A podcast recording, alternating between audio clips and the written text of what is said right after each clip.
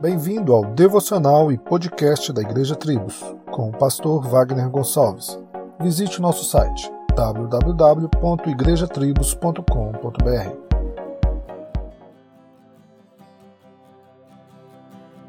Em 1 Coríntios, capítulo 13, Paulo fala sobre o amor.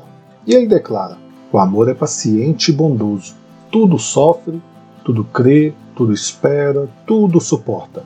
Em outras palavras, isso sugere que, se for um amor bíblico, deve suportar até mesmo a realidade de não parecer estar tendo o efeito desejado.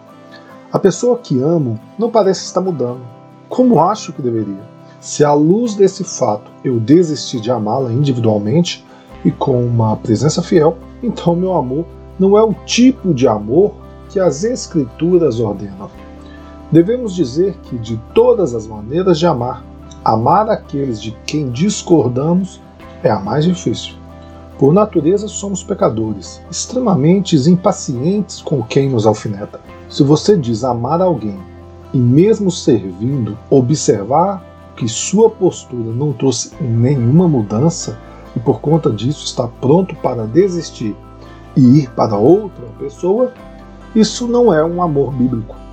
O amor bíblico é paciente e se baseia na convicção absoluta de que, em última análise, não há nada que eu ou você possamos fazer para levar uma pessoa ao reino.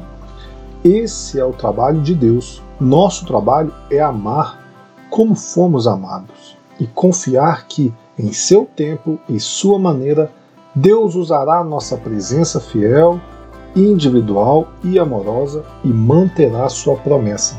Afinal, está escrito: Assim será a palavra que sair da minha boca ela não voltará para mim vazia, mas realizará o que eu proponho e tenho êxito naquilo para que a enviei.